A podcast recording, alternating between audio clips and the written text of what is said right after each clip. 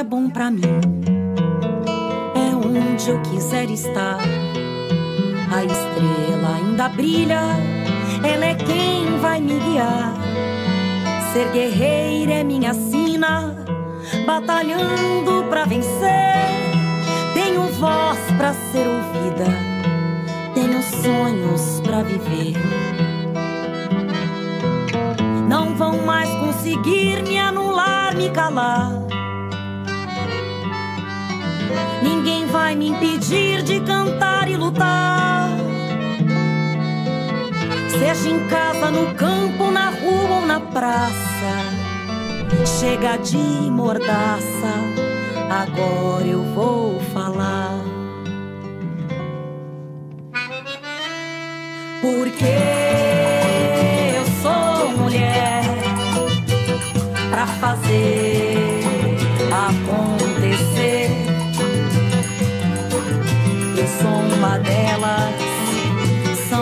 por elas, ocupando os espaços de poder. 21 de março é o Dia Internacional pela Eliminação da Discriminação Racial. E na aula de hoje, a deputada federal pelo PT do Rio Grande do Sul, Reginete Bispo, fala da importância de refletir sobre esse dia. Hoje, 21 de março, Dia Internacional da Luta contra a Discriminação Racial. Eu sou Reginete Bispo, ativista do Movimento de Mulheres Negras Brasileiras e deputada federal.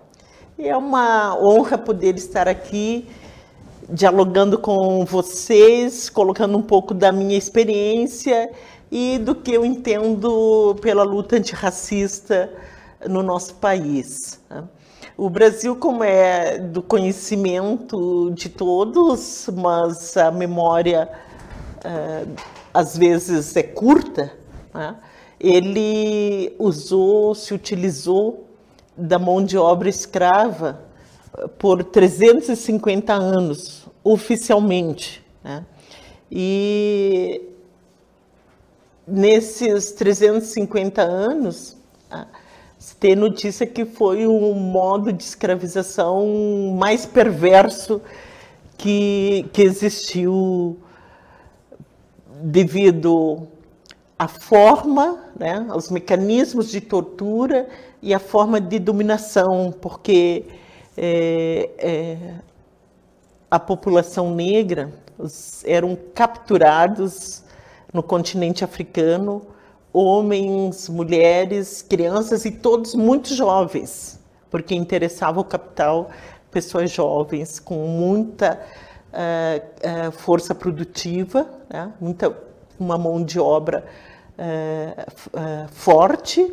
Então capturava os que os negros que foram capturados no continente africano e foram trazidos para o Brasil eram todos muito jovens e muita criança. Né? Então, 350 anos desse tráfico eh, negreiro incessante. tá?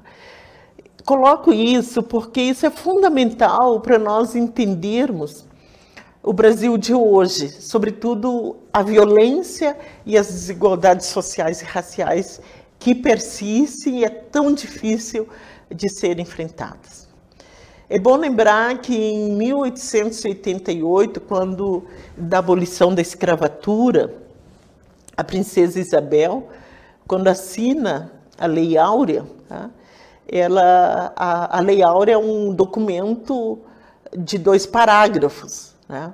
Então, vocês imaginam um, um país que escravizou durante 350 anos, na hora de acabar com a escravidão, ah, tem uma lei de dois parágrafos, ou seja, acaba com a escravidão, mas não diz o que vai acontecer com esses milhões de pessoas escravizadas e que estavam libertas, porque junto com isso não veio nenhuma legislação que garantisse direitos ou que fizesse reparação, indenização eh, para ah, ah, os ex-escravizados. Então, fica numa condição, os libertos ficam numa condição ah, tanto quanto a da, a do, do período de escravização, ou pior, né? porque muitos acabaram tendo que se submeter a essa escravização em troca da, de comida. Né? Junto com isso veio uma série de, é, é, de ações que impediam efetivamente a emancipação, como a proibição do acesso à terra e ou de acesso à educação, entre tantas outras. Né? Isso levou que o, o, o povo negro, né, a população negra, vivesse num mundo à parte, longe das estruturas do Estado. Não, o Estado brasileiro não foi pensado para atender essa população. Então, por isso que se viveu à margem é, do Estado. E é, para alguns pode parecer surpresa, mas para quem acompanhou a luta antirracista, dizer que foi muito recentemente que o Estado brasileiro começou, governos começaram a olhar uh, uh, muito timidamente para essa população. Né? É importante destacar que na Constituição de 1988, a gente, por conta da mobilização do movimento social, a gente avança né, em alguns pontos é, que garantem direitos na Constituição. Né? O principal deles é o artigo 5 né, que diz que todos somos uh, iguais perante a lei, independente da cor, da raça, do credo ou do sexo. Né? Essa é uma conquista que devia permear todas as políticas públicas ou toda a ação dos governos e do Estado brasileiro. Né?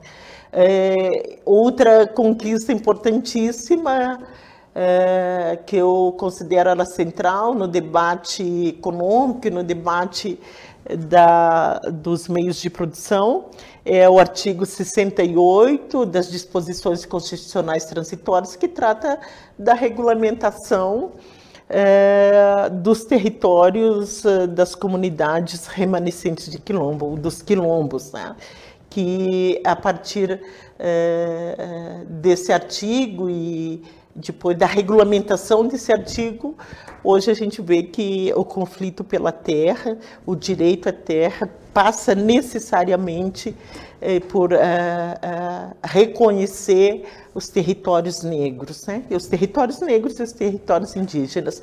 Não é à toa que esses dois, dois, duas, dois povos, ou vários povos, né? mas essas duas populações negras e indígenas, hoje são os que uh, sofrem uma perseguição, uma viol maior violência na luta pela terra, no sentido da desconstituição, deslegitimação dos seus territórios. Então, a gente teve avanços na Constituição que até, é, apesar deles estarem ali, efetivamente nós passamos a ter políticas públicas, o Estado brasileiro olhar é, é, para a população negra foi a partir do final dos anos 90. E aqui não poderia deixar de fazer referência à Marcha Zumbi dos Palmares, de 1995, quando celebrávamos os 100, os 300 anos é, do assassinato de Zumbi dos Palmares. Então, o movimento, o movimento negro brasileiro chama uma marcha Brasília, onde é, trabalhamos para colocar 100 mil negros em Brasília reivindicando políticas públicas. Pela primeira vez na história é, do Brasil, da República, é, um, um governo recebe é, a população negra, recebe o povo negro. Né? Em 1995, aonde é, ali nós entregamos para o governo brasileiro um, um, um conjunto de reivindicações é, é, que colocávamos como uh, centrais é, para enfrentar o racismo uh, e a discriminação racial no nosso país.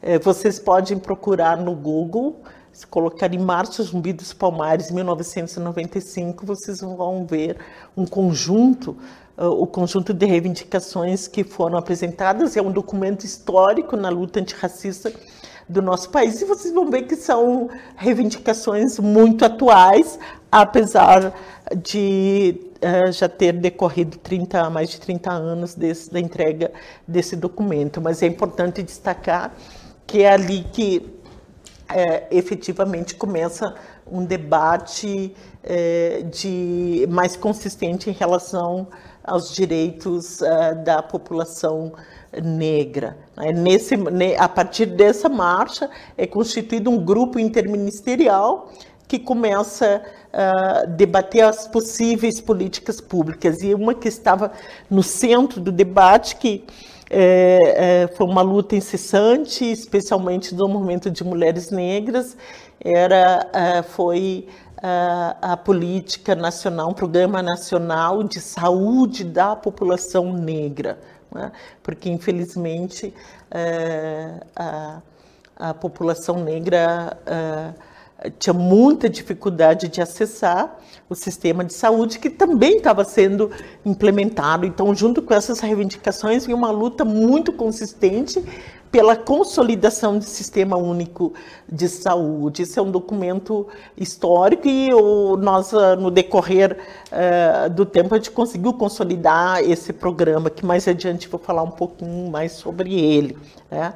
Também ali no documento, uma retificação importantíssima era uh, o, um, uh, programa, né, um projeto de reparação aos quase quatro séculos de escravização uh, de homens, mulheres e crianças negras. Né, e que foi, eh, ao fim, acabou se, se traduzindo no, no programa de, eh, na política de cotas raciais, mas que na verdade não foi implementado cotas raciais, foram implementadas cotas sociais e dentro das cotas sociais as cotas raciais. Então isso foi uma reivindicação lá de 1995 de uma luta que eh, já era eh, já vinha há bastante tempo do movimento social negro brasileiro. Né? E poderia aqui citar tantas outras, uma que nos aflige,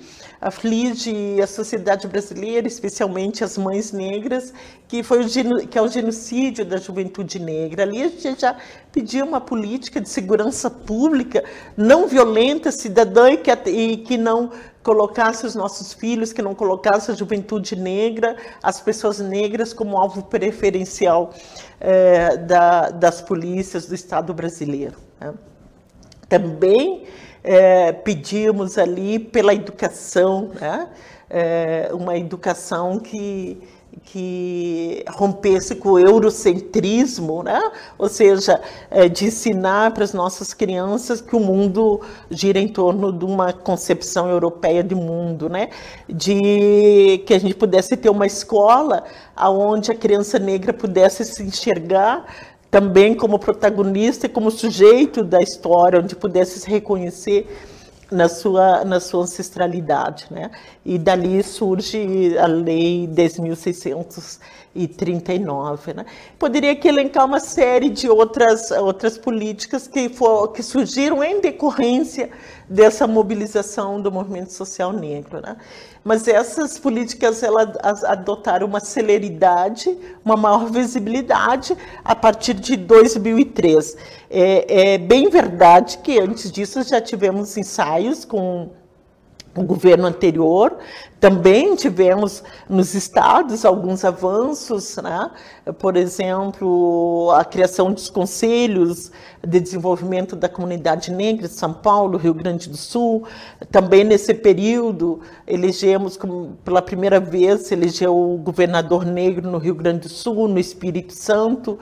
Então tinha um, um, um, um caldo, né? Se havia o um movimento negro, havia construído um processo que levaria à, à efetivação de algumas políticas públicas que é, é, elas é, vão se efetivar a partir de 2013 no governo do presidente Lula, que efetivamente consegue ter em torno de si, mobilizar o conjunto do movimento social negro, da sociedade, dos movimentos sociais, e ali a gente, com muita luta, consegue muita luta, mas também muita resistência uh, de quem era contrário, inclusive de setores progressistas, das cotas raciais, e elas só não são raciais, são sociais, uh, por conta dessa, uh, dessa resistência. Né?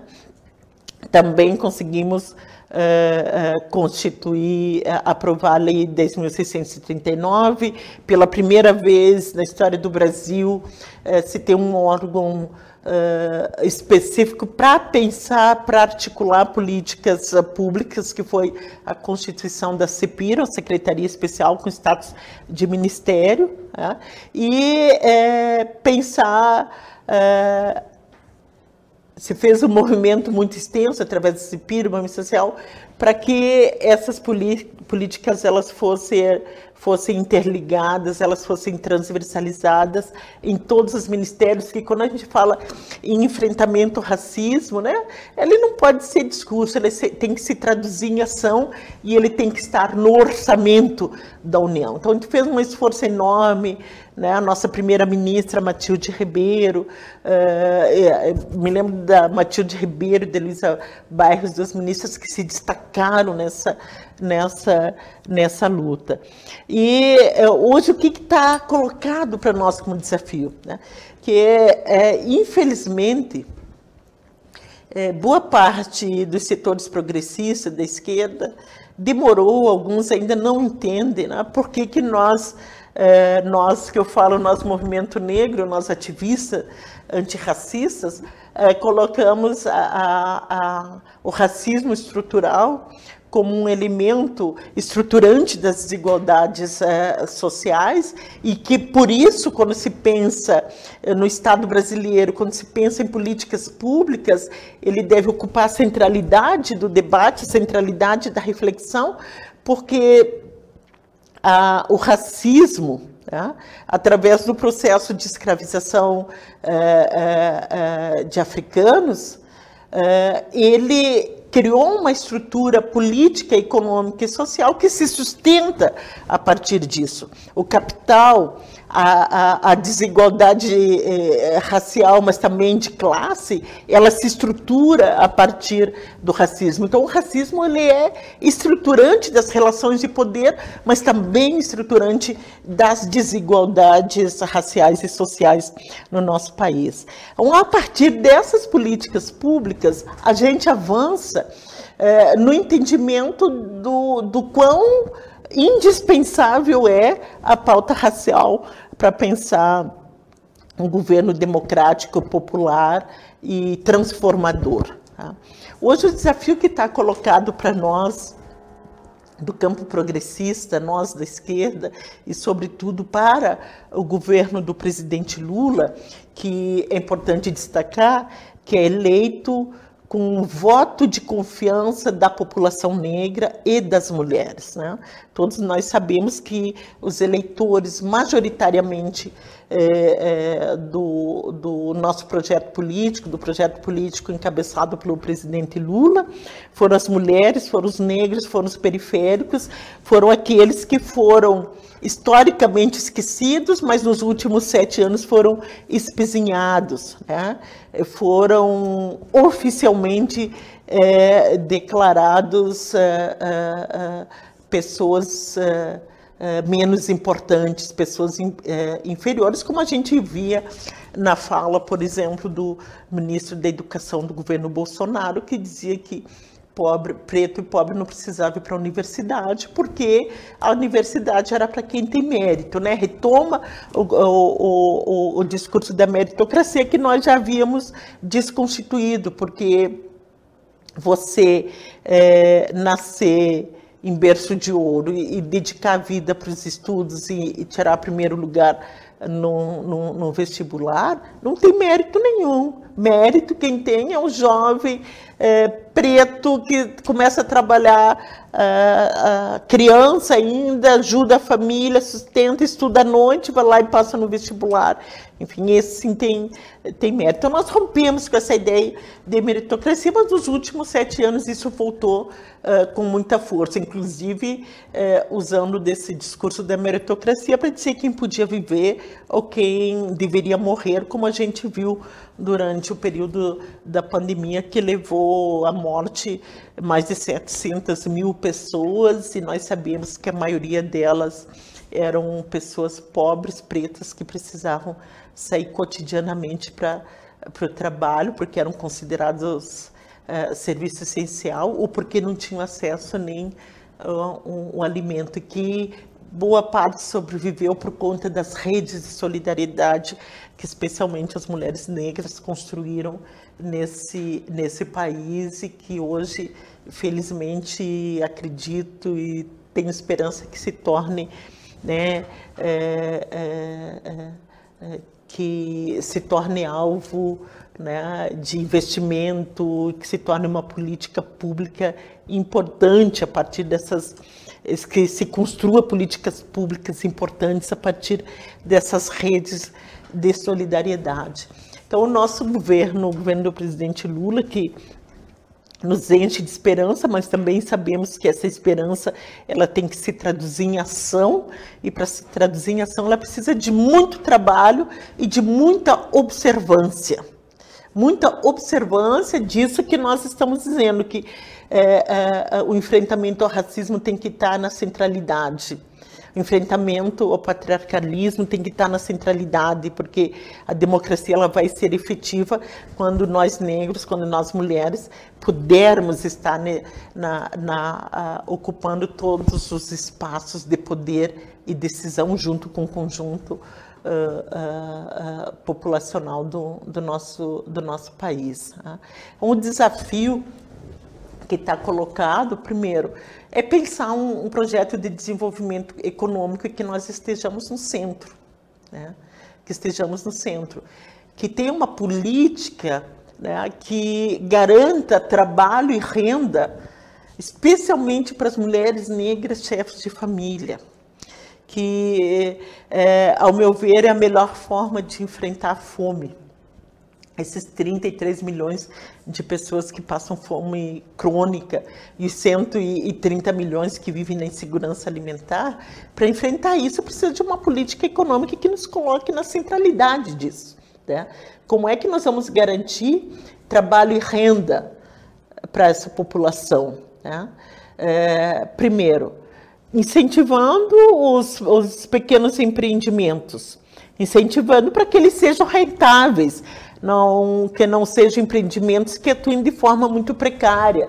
Então, a facilitação de crédito, investimento efetivamente nessa, nessa, nessa, nessa população, nesses empreendimentos. O outro é garantindo é, que essas famílias, as pessoas tenham acesso à moradia digna tem acesso a saneamento. Porque se você não tem acesso à moradia digna, você não tem acesso à saúde e não tem acesso à educação, que são. É, a moradia é o pilar básico para te estabelecer num território e poder acessar esse, esse conjunto é, de políticas. Penso que o governo deva retomar com muita força e determinação a regularização dos territórios eh, das comunidades remanescentes de Colombo, porque ali vai fazer o verdadeiro e real debate eh, do uso da terra e a devolução dos territórios importantes para aqueles que efetivamente produzem alimentos e produzem vida no campo, né? O outro, o outro elemento, outra política pública que o governo deverá retomar com força Primeiro é, é, fortalecer, retomar uma política de fortalecimento do SUS, e dentro do SUS, o programa de saúde integral da população negra, é, para enfrentar as disparidades que foram, foram ampliadas durante esses sete anos. Né? É dizer que esses sete anos foram um horror, né? mas também o que tinha antes não estava bom. Não estava bom precisava ser melhorado, então nós queremos iniciar desse patamar. Não estava bom e precisa ser melhor do que era, muito melhor do que era, e para ser muito melhor do que era, nós negros e negras, as mulheres, têm que estar na centralidade dessa, dessa política. É, e um programa, algo que é espinhoso, mas o nosso governo vai ter que enfrentar, para além do PRONASSE, é o genocídio da juventude negra. Nós sabemos que as políticas sociais, o acesso à cultura, o acesso à educação, é, diminui os efeitos né, do racismo uh, e da exclusão que é assustadora nas periferias e, e especialmente entre os jovens. Né? É fazer um debate sério e profundo sobre que segurança pública nós queremos. Porque mais do que uh, a, a violência que é praticada, a gente tem um sistema que está falido. Está falido porque é, é, é, um sistema altamente corporativo e que é, perdeu a noção da sua importância no sentido de garantir cidadania. Nós queremos uma segurança pública que seja cidadã, que seja preventiva, não queremos que seja só repressão, né? Porque nós sabemos que a repressão no Brasil ela tem cor, porque a população negra foi colocada como alvo preferencial uh, uh, das polícias que se constituíram, né, historicamente, se constituíram uh, uh, perseguindo a população negra, perseguindo as tradições de matriz africana, perseguindo a cultura negra, porque é, são elementos que dão autonomia para o povo e soberania para o povo. Né? Então não é à toa que ah, ah, as tradições de matriz africana, as religiões africanas, o carnaval, a capoeira,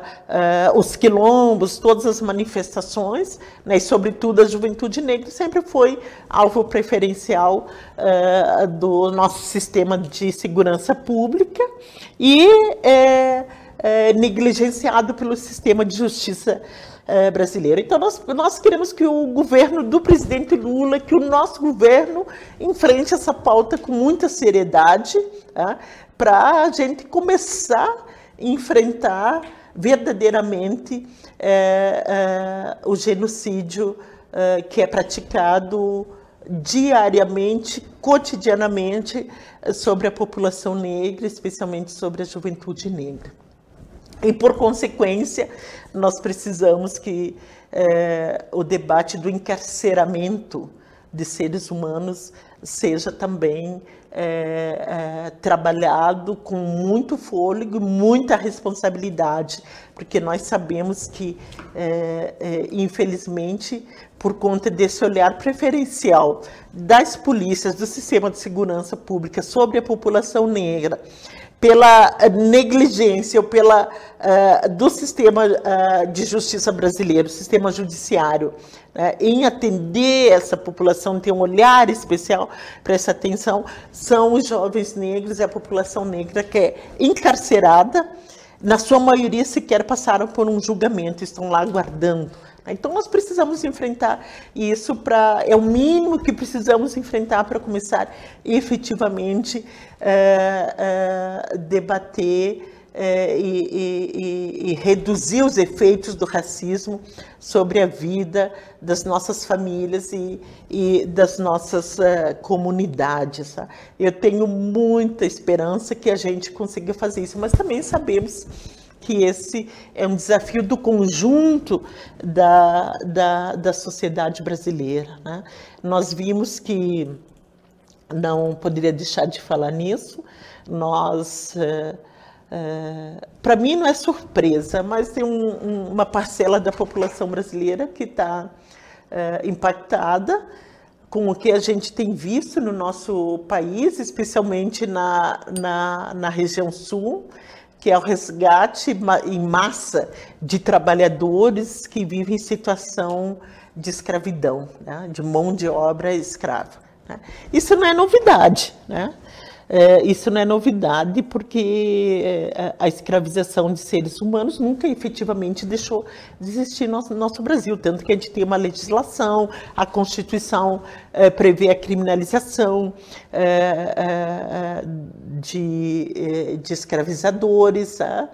E, então, isso sempre foi uma realidade. Trago isso para a gente ver que o ciclo, o processo de escravização, é, nunca foi interrompido. Isso está muito presente na elite econômica brasileira. Né? O que nos causa surpresa é de perceber que hoje a escravidão eh, contemporânea, é, como se chama, né, ou escravidão moderna, para mim é contemporânea, porque a escravidão, é, do, a escravidão negra ela se dá já dentro de um processo, é, é, já dentro da modernidade. Né?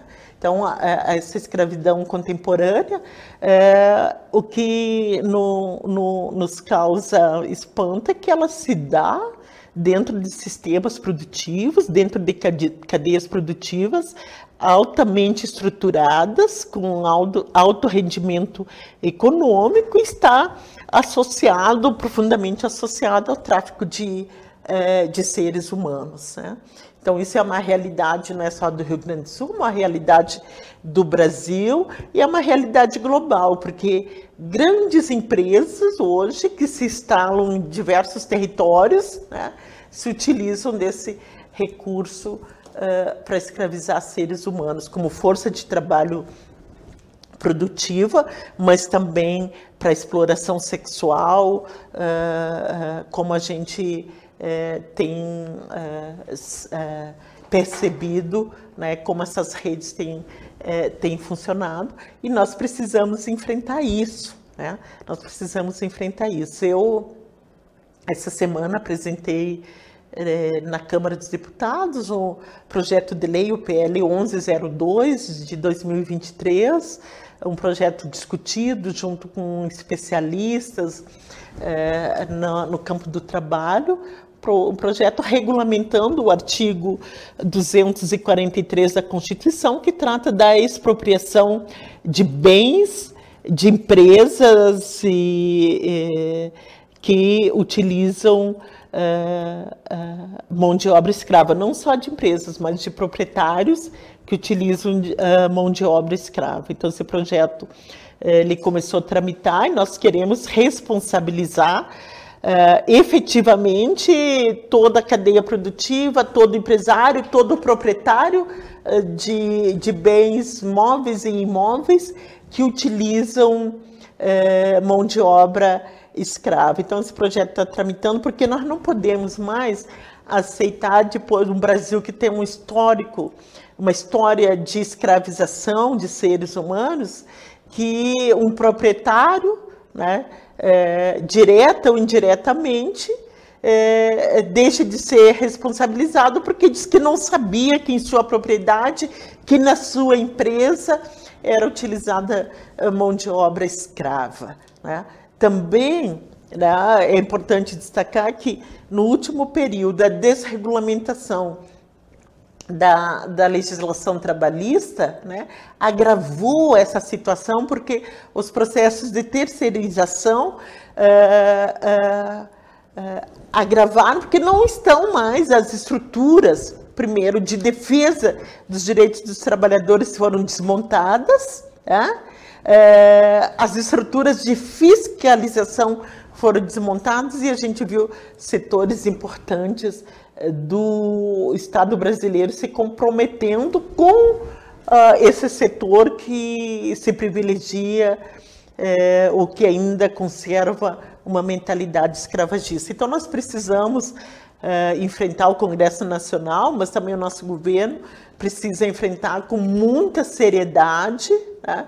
com muita seriedade, é, esse tema, criando um novo marco legal uh, em relação às empresas, sobre o controle social das empresas públicas e privadas, mas nós sabemos que quem escraviza são, é o setor uh, privado, porque contrata uh, mão de obra de forma irregular e que muitas vezes está amparado na própria legislação. Então, a gente está trabalhando muito nesse sentido, porque ainda né, a gente viu que 90%, 99% das pessoas escravizadas, dos trabalhadores escravizados, são negros. São negros. Isso precisa, não podemos mais tolerar que isso aconteça no nosso país. Então, 21 de março é um dia de lutas e de avanços. Eu estou cheia de esperança, cheia de vontade, espero que vocês também, e espero profundamente ter podido contribuir nesse debate. Um grande abraço para todos e vamos à luta.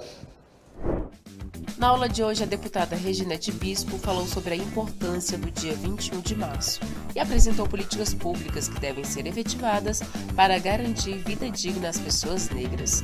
Acompanhe o TV Elas por Elas Formação de segunda a sexta-feira, sempre às 4 horas da tarde, aqui na TVPT.